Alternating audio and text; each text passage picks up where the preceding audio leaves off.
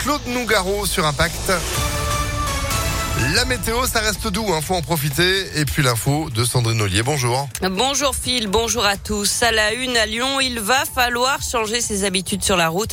Dès aujourd'hui, Lyon passe à 30 km heure. 84% des rues sont désormais concernées.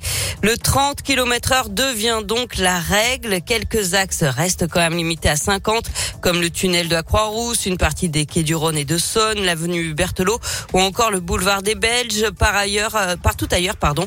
Il va donc falloir lever le pied. Cette mesure portée par les élus écologistes repose sur plusieurs arguments, Léa Dupérin. Oui, à commencer par la sécurité. Rouler plus lentement permet de réduire la distance de freinage et d'augmenter le champ de vision du conducteur. En cas d'accident, un piéton a 80% de risque de décéder avec une vitesse de 50 km heure contre seulement 10% à 30 km heure. L'objectif, c'est aussi de mieux partager la route entre les différents usagers, piétons, cyclistes ou amateurs de trottinettes électriques, le tout en réduisant de moitié les nuisances sonores. La majorité écologiste assure que le passage à 30 km heure n'entraînera pas de surcharge au niveau du trafic. Déjà parce qu'en ville, on roule bien souvent à des vitesses assez faibles. Au final, cela ne fera perdre que deux minutes pour un trajet d'une demi-heure, trois minutes pour un trajet d'une heure, indiquent les élus. Quant aux effets positifs espérés sur la pollution de l'air, il faudra probablement attendre les premières évaluations qui seront réalisées dans le cadre d'un suivi régulier. Et pour ce qui est du contrôle de cette mesure, ce sera d'abord de la pédagogie et de l'information auprès des conducteurs. Une série de radars pédagogiques seront progressivement mis en place à Lyon. 13% euh, des axes restent limités à 50 km heure, 3% à 70 km heure. Ces tronçons sont indiqués par des panneaux de signalisation.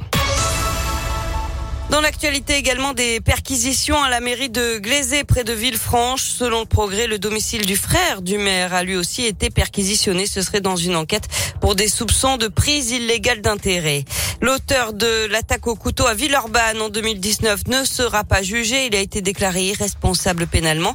Il est depuis interné en psychiatrie. Le 31 août 2019, il avait poignardé mortellement un jeune de 19 ans et blessé huit autres personnes à la gare routière de Laurent Bonnevé.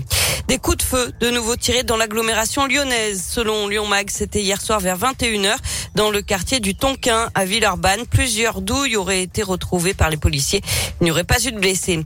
Un rappel, c'est ce soir à 18h que le centre de vaccination de Confluence fermera définitivement ses portes et ce sera demain pour celui de l'hôpital de la Croix-Rousse alors que l'épidémie de Covid progresse toujours.